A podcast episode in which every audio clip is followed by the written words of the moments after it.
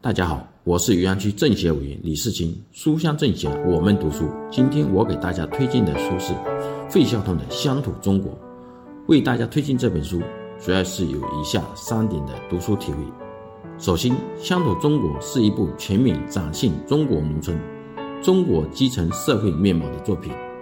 书中的内容主要是费孝通于上世纪四十年代在西南联大和云南大学所教授的乡村社会学的课程讲义编制而成，而乡土中国也几乎成为费孝通的代名词。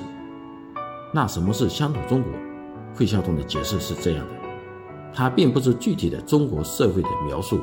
而是包含在具体中国基层传统的一种特殊关系，支配着社会生活的方方面面。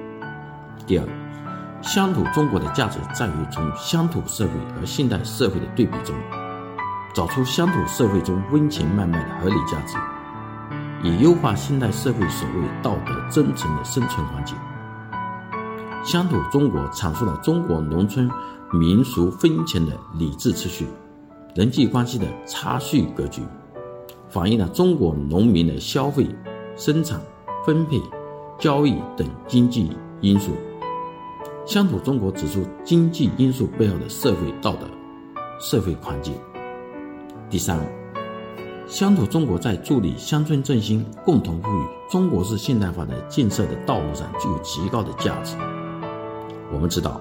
习近平总书记在党的二十大报告中明确提出了中国式现代化，它是指的是中国共产党人领导的社会主义现代化。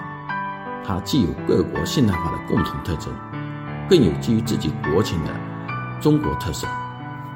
它是人口规模巨大的现代化，全体人民共同富裕的现代化，物质文明、精神文明相互协调的现代化。